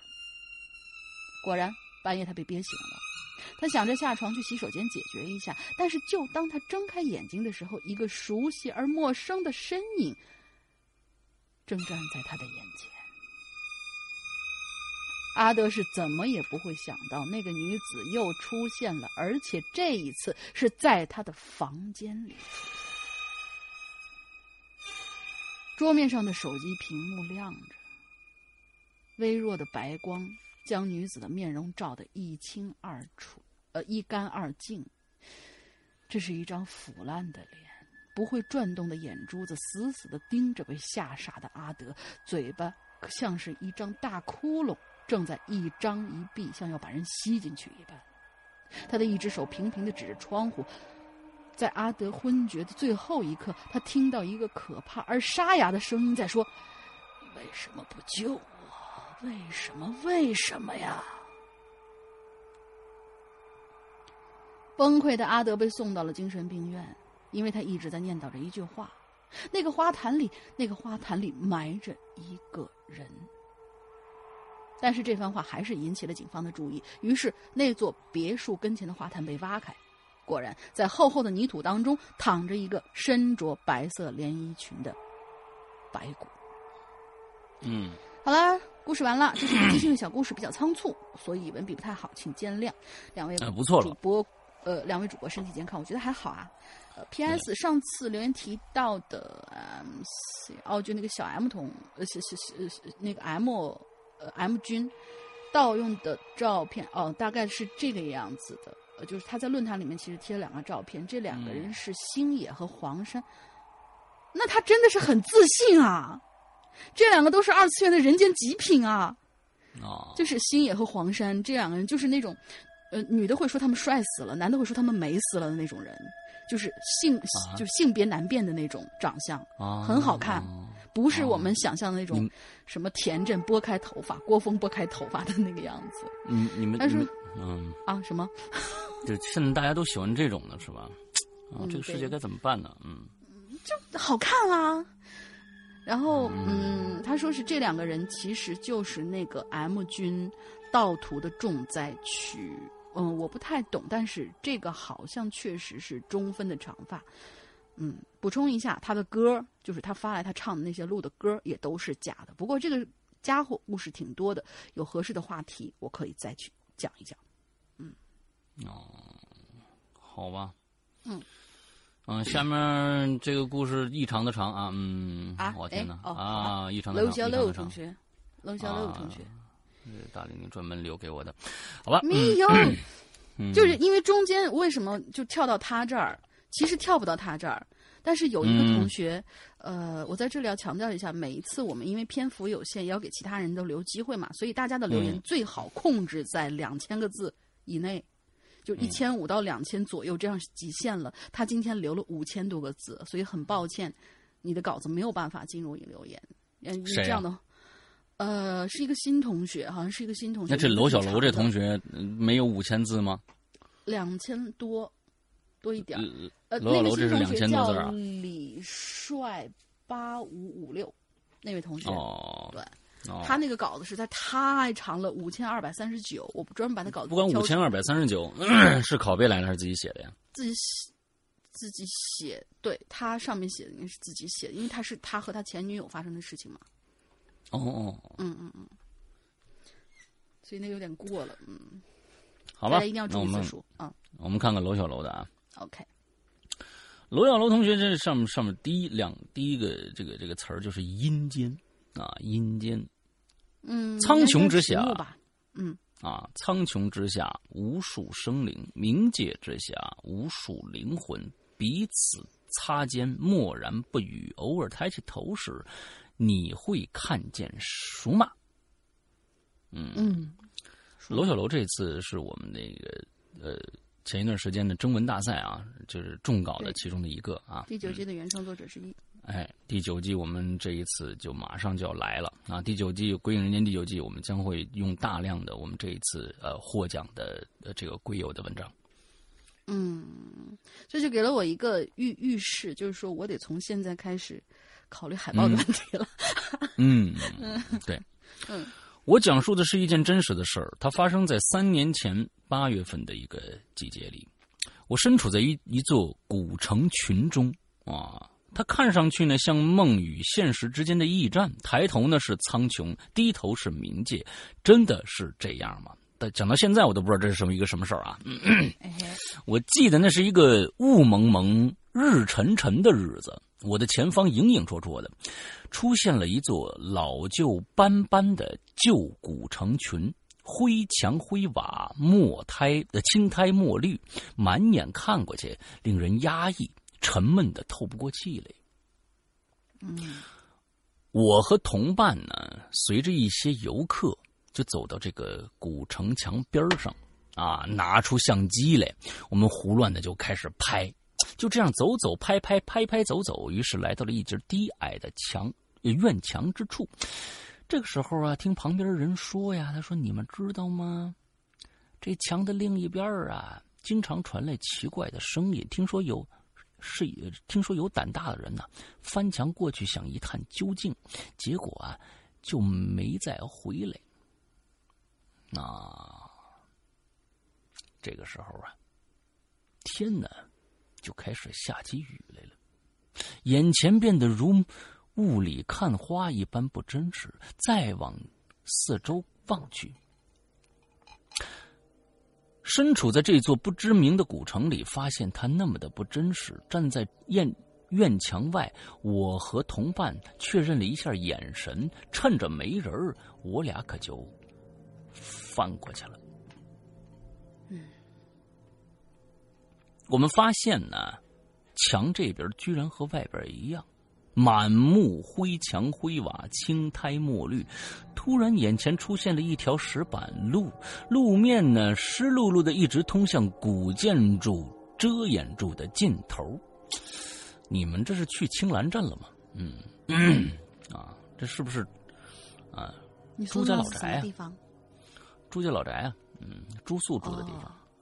我们俩蹑手蹑脚的走到其上面，时不时的往两边看，一排排古古落建筑，木楼砖瓦门窗屋角，嗯，这这个其实不通啊。说说实在的，罗小楼这这不是太太通通顺。这时呢，一个这个岔路口。出现在我们眼前，没有任何的路标，分不清东南西北。于是我们选择了中间一条路，继续往前走。当转过一条一个路口的时候呢，我仿佛早已有了感应，回头去看，果然来时的岔路口不见了，换成了一堵墙，突兀的挡在那里。我们别无选择，继续走向未知。嗯。终于是一幢巨大的木质高脚楼挡在眼前，旁边露出了一个狭窄的夹道。我们俩呢蹑手蹑脚的钻了进去。夹道里幽深冰凉，看不到头，望不见尾。我们俩呢，像壁虎贴着墙走，这种感觉很压抑，这种样子很诡异。我抬，我停下来抬头的时候，发现一处昏黄的灯光从头上方极小的窗子里透了出来，我的神经也也似乎松了松。感觉透，终于透出了一口气。三尺宽的天地里，死一般的寂静。这时，却从窗口传出一阵窃窃私语。我想仔细去听，声音可就消失了。终于夹道到了尽头。啊，我我我就我发现了楼小楼的这个这个文法有点不适应他啊，嗯，终于夹杂到，终于夹道到了尽头，眼前呢又是一条湿滑的青石板铺成的道路。我们刚想钻出来，突然有脚步传来，接着纷纷乱乱跑过去一群人。我看见这些人呢，都穿着盔甲，拿着刀枪，兵马俑的模样。我瞪大眼睛，屏住呼吸，耳边突然有人说话说。快找，里边来了生人。哦，这这说明什么呀？我们俩人被发现了。我们大气都不敢出啊！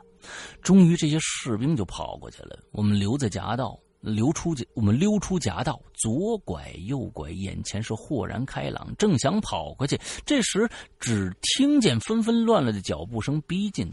走投无路之时，突然看见路边出现了一块石碑，我们俩呢就急忙躲到石碑后边。这队人马又喧闹的跑了过去，我蹲得很低，仿佛闻到了泥土草屑的气味。气息，我的手呢紧紧的贴住石碑，我感觉上面湿漉漉的、冰凉凉的，用手一摸，好像刻了字，我心中一喜。为什么要一喜呢？你刻了字，你怎么会心中一喜呢？仔睁大眼睛仔细去看，这字刻的很大，越靠近越看不清楚。灰苍苍的天空如同隔了一层纱，边角处一一弯冷惨惨的月亮闪着。寒冷的光，一昏一暗，一片乌云。好家伙，你这这这这个这个，嗯，这一片啊，这一堆字儿啊，一片乌云飘了过来，挡住了月光。我耐心的等着，这片终于乌云飘走了。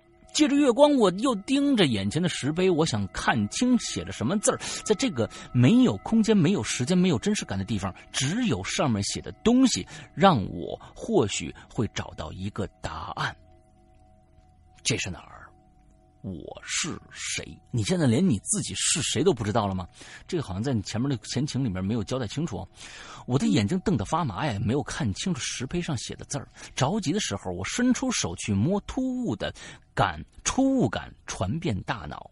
我发现的是一横一横又一横，那是三啊，断断续续的纵横交错。摸着摸着，我明白了，这好像有这儿。好像又有是一竖，三横中间一竖，这是一个丰啊，嗯嗯，丰收的丰，原来是个哎，真是个丰收的丰啊，我猜对了，这是一个丰收的丰字，我就纳闷了，不知所云。再往下摸时，一阵凄厉的婴儿哭声突然划破夜空，这突如其来的声音让我的心呢一颤。周围一下子充满了沸腾的人声，声音中似乎还夹杂着一两声撕心裂肺的惨叫，分不清男女老幼。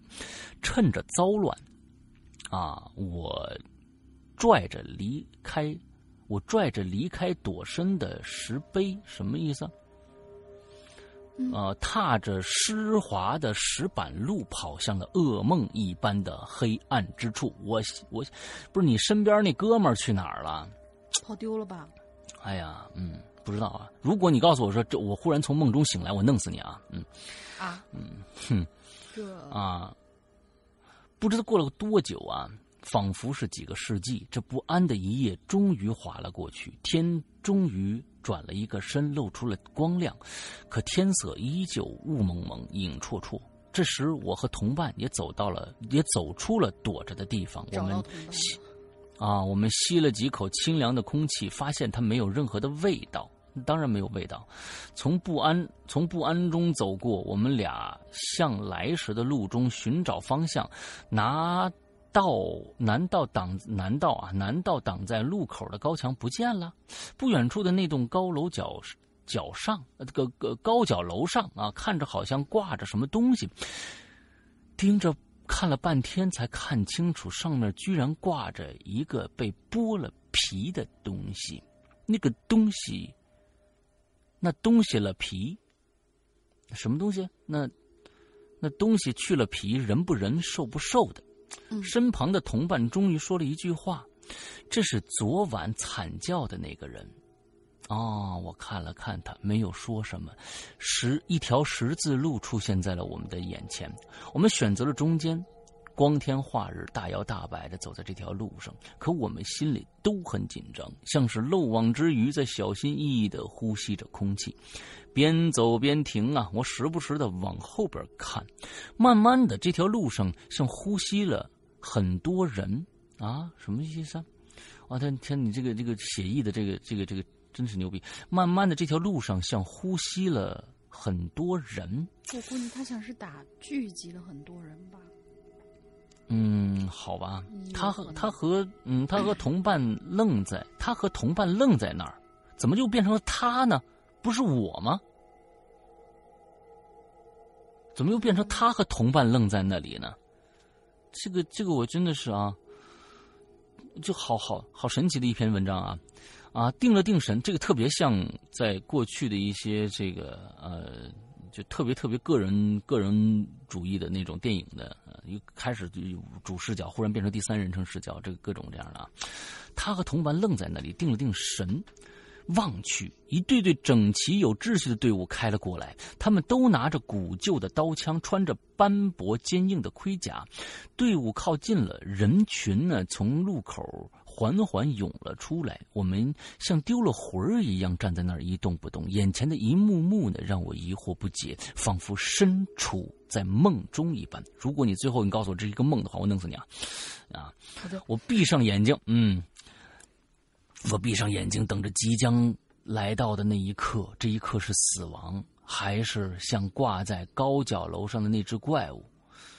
啊，嗯，什么意思？等了很久啊！其实你这个有时候你想表达的那个意思我明白，但是总是呢被你表达的非常非常的，呃，就是晦涩，或者是格色，或者是就是太太麻烦了啊。等了很久，我慢慢的睁开眼睛。古老的队伍呢，迈着铿锵有力的步伐经过我们的身边。我四肢冰凉，手足无措。这个时候，跑来了一个看上去像是军人的将军的人，他的头盔上啊顶着一只高高红缨飘着的穗子。将军的脸色惨白淡惨白呆板，眼神凶狠的盯着我们。我突然明白了什么，拉住同伴。进了正在进行的这个队人群里，随着缓慢的步伐，步伐蹒跚的前进。嗯，哎呦我天哪！我前我往人群的前方看了看，看了看到了一栋巨大的拱形城门，它正像是一头巨大的怪兽，长着饕餮一样的大嘴大嘴嘴啊啊！他真的这么写的哈？突然卖猛，太突然卖猛啊！突然卖猛，它正像是一只巨大的怪兽，长着饕餮一般的大嘴嘴，嗯，吞食着、吐食着这些走进去的人，不吐骨头。嗯，看到这儿，我猛然意识到了我的结局。这个巨大的城门里是地狱，啊啊！你特别像，真的特别像戈达尔那个那个时期的一些啊著作啊和和这个呃电影的感觉啊。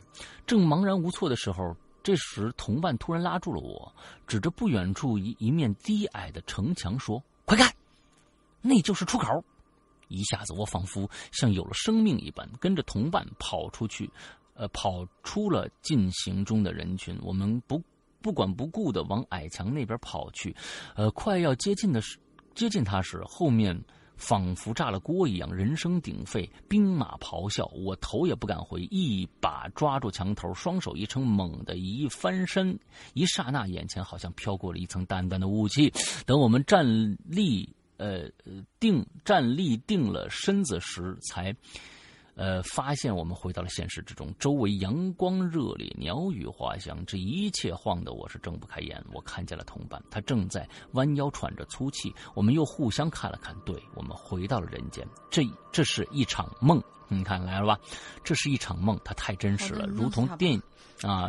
如果电影画面已如同电影画面一般，在我的脑子里一遍又一遍的播放，于是我忍不住记了下来。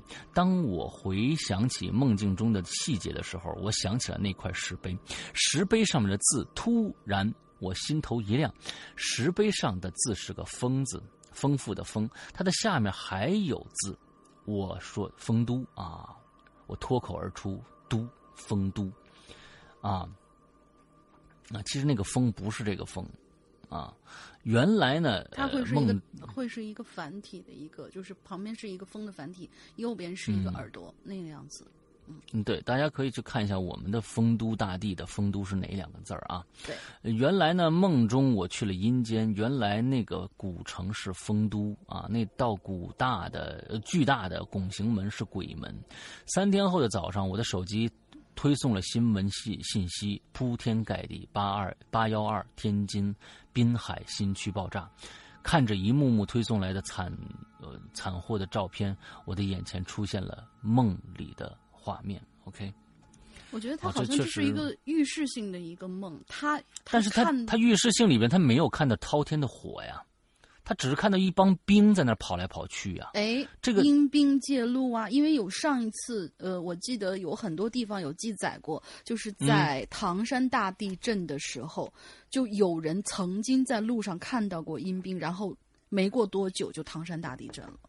嗯，但是，嗯，好吧，但是就说，我是我是我是希望啊，我是希望希望就是说文学作品啊，这里边确实肯定有自己的。这个东西啊，自己亲身经历，完了还有艺术加工，各种各样的啊。我是认为，就是说，在表达自己情绪的同时啊，如果那么看看看你要是一个什么样的目的了。如果这篇文章只是给想给自己看一看的话，没有问题，只是一个自己的私人的作品、个人作品啊，别人怎么解读无所谓。但是如果想让大家看懂你在表达什么，嗯，表达什么的话，我是认为啊，太过于晦涩的一些文。文字啊，会让大家会产生一些疲惫感，会让产生疲惫疲惫感。我知道娄小楼的这个脑洞非常非常的大，因为他经常给我们写一些很很短小的一些故事啊，反转的故事。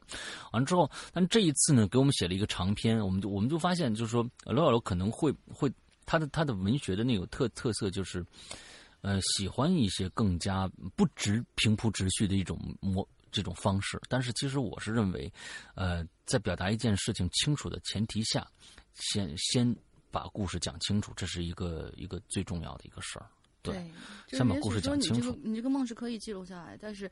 呃，尽量用一些稍微的直接一点，无论在篇幅上面还是在描写上面，都可以再简练一点，让人看得更直观一些，比较好。所以我到现在都不敢留一个什么话题。很多人其实都建议我们留这个话题，但是我不敢，就是梦这个话题，让大家说说最近做了什么梦，因为就真真的撒出去回不来了，你知道吧？就真的会出现这种情况，我就不太敢留这个话题。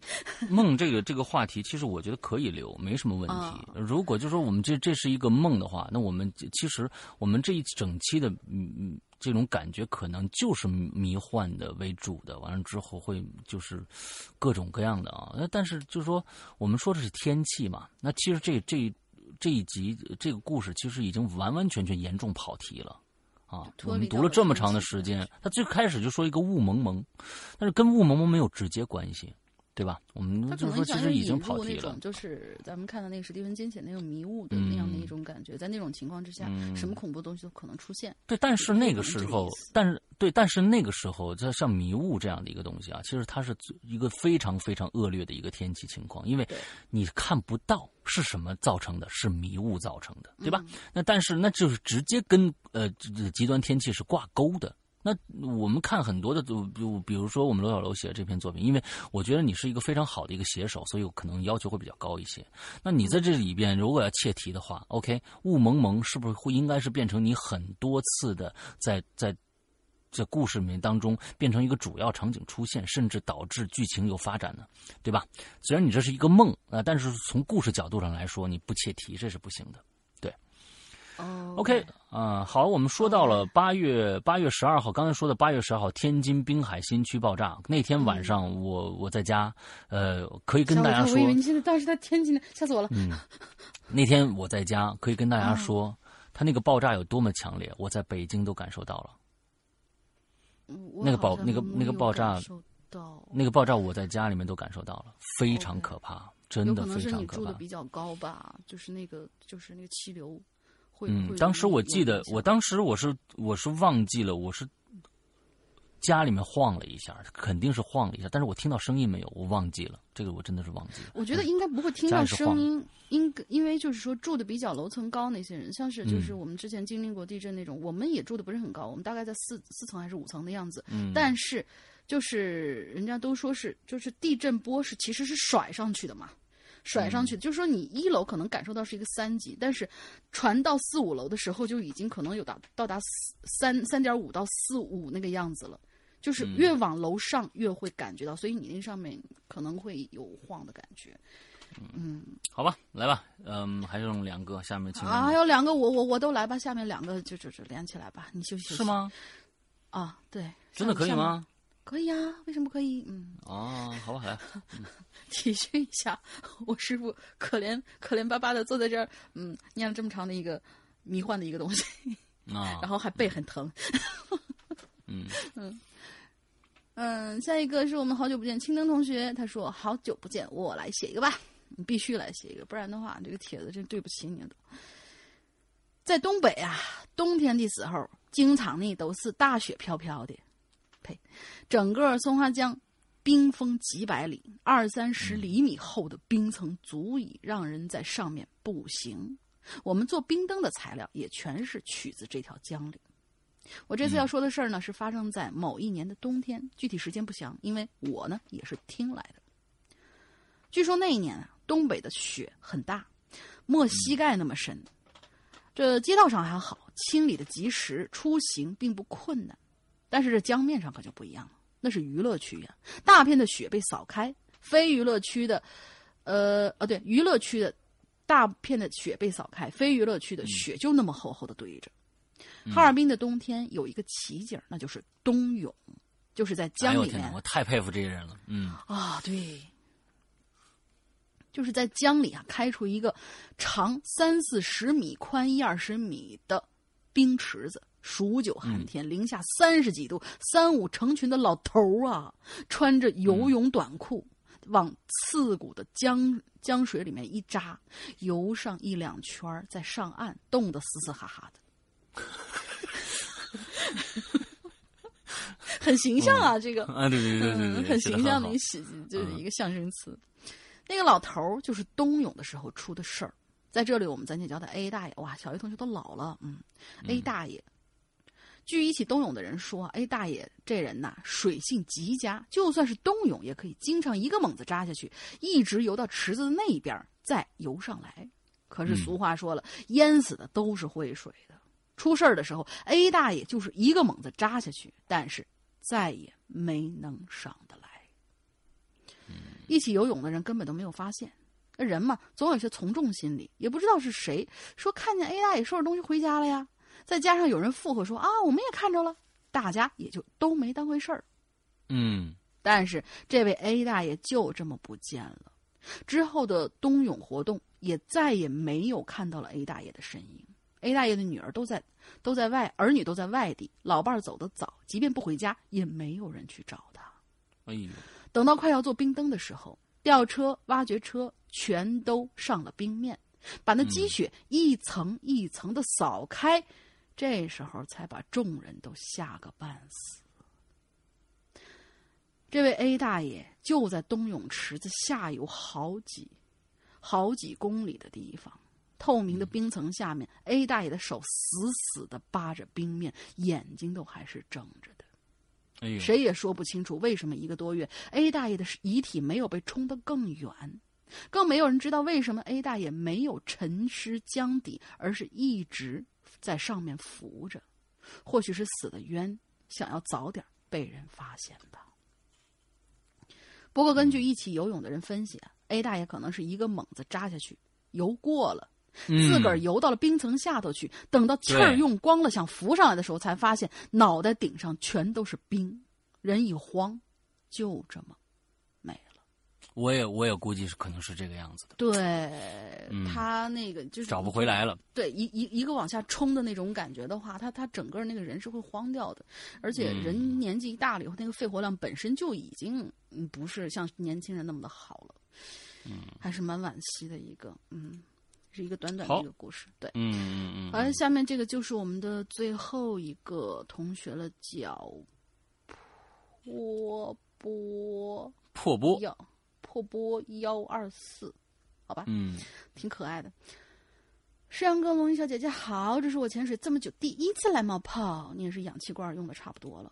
这两天呢，朋友刚好给我说了一个符合这期话题的经历，在这儿我就分享一下。那是我的朋友小 A，小 A 又出现了，在夏季军训之后最后一天发生的事儿。时间呢，大概是下午的三四点钟。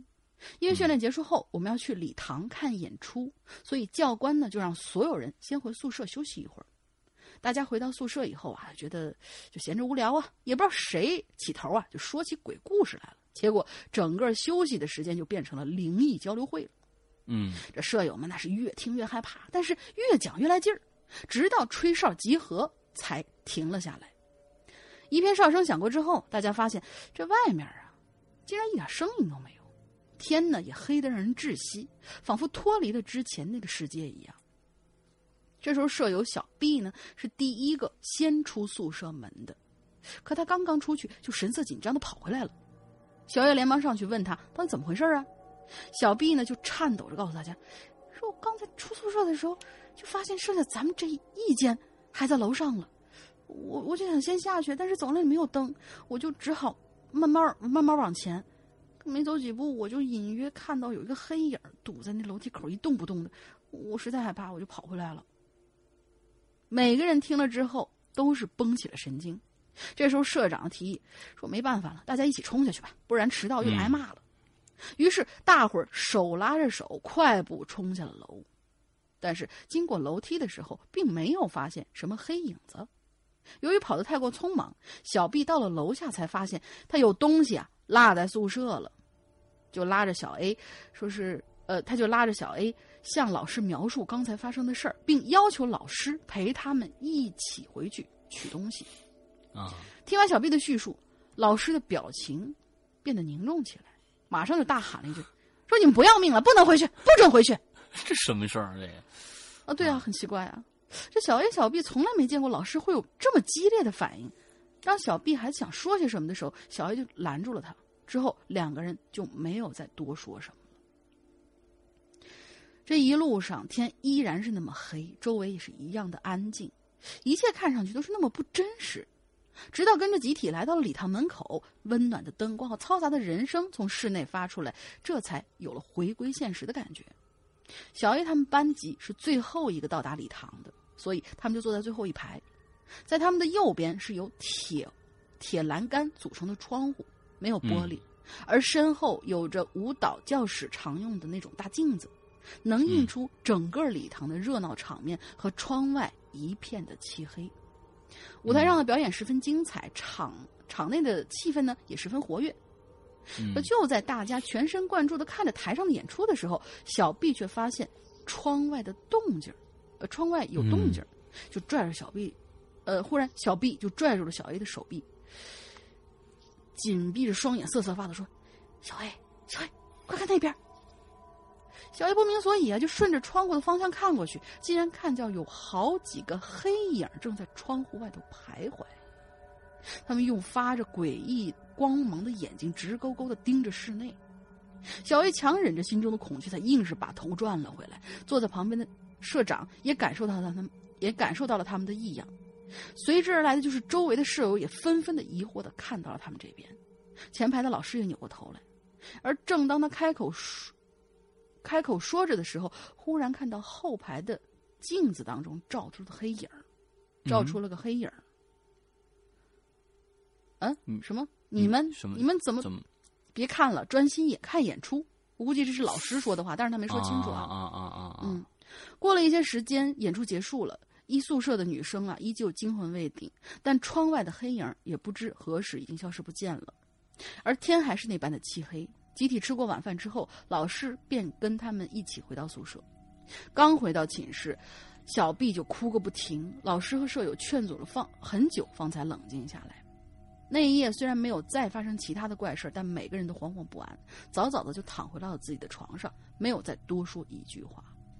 嗯，这就是小 A 告诉我的我们的全部经过。这事儿确实是真事儿，因为老师有好多和老多同好多同学都看到了。小 A 说：“这个事儿虽然已经过去很久，但是印象非常深刻。毕竟经历的事件是那么的惊悚，到现在都觉得后怕。”好了，最后插一句，这是我第一次不是抄的，而是自个儿码的这么多字儿写出来的文章，文笔实在是有限，只能写到这个程度了。我也检查了好几遍，如果有什么问题，请不要封杀我呀。有一个问题啊，同学，为什么你这个事儿跟天气一点关系都没有？那我想问问你，为什么跟天气一点关系都没有？你把他这这故事给选进来了呢？因为他这是所有的留言当中最后一个，否则的话我就得放那个大长篇。你是选择一个五千的，还是选择一个关没有什么关系，但是有那么一点点内容的灵异事件？肯定我选择弄死你。嗯，不能啊！难道让我写一个吗？嗯，好吧。嗯，对对对，这这这都是是这就是大家就是说看看题目啊，这个切题这个事儿啊，小学四年级就开始写作文的时候，我估计大家对呀，要不一直在讨讨论这个问题啊。要不然我们也不用每次都花那么大心思去想一个题目了，想题目还真挺费脑子的。嗯，好吧，那我们今天的节目差不多了啊。最后呢，还是跟大家说一下，可以去关注一下我们的啊牛逼的会员。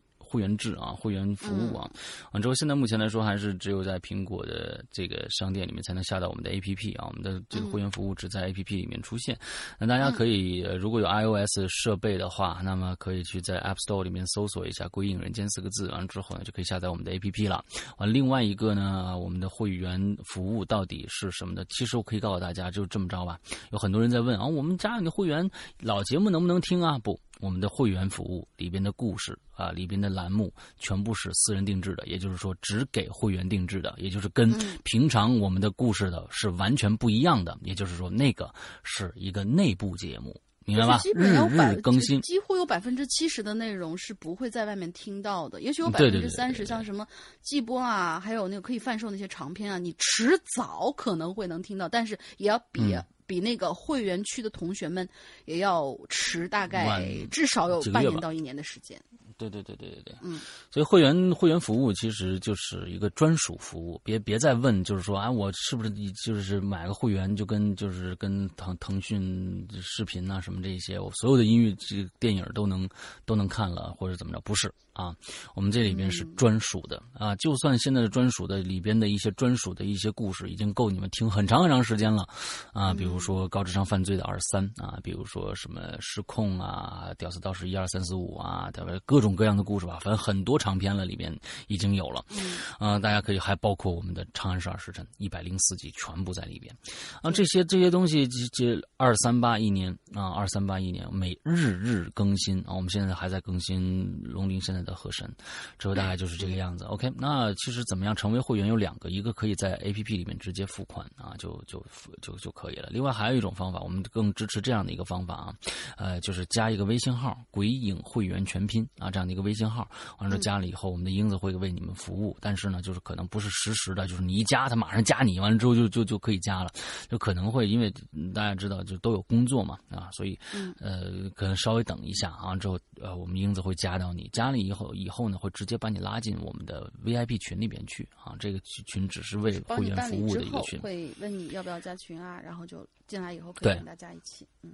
对对对，一起聊天啊啊，OK，大概就是这个样子。那其实我们也想说，很多人在问啊，就是呃，引留言怎么留言啊？其实大家可以去呃加，就是上一个网站 bbs 点儿 bbs 点儿鬼影 club，鬼影是全拼啊，一就是这个这个拼音鬼影，完了之后那 club 是俱乐部的意思，c l u b 点 net。Bbs 点鬼影 club 点 net 这样的一个网站，完了里面就有专门的，这是我们的 bbs，我们鬼影的呃专属的 bbs 论坛，之后里面就会有一个引留言的这样的一个选项啊，一个选项，完了之后点进去，你就会能看到置顶帖上面红色的那一篇啊，红色的那一篇就是我们本期的留言。你不要自己开一个帖去写留言，因为没人能看得到。你只能在跟帖，就在我们的《鬼影人间》的这一期的下面。当周留言里面跟帖。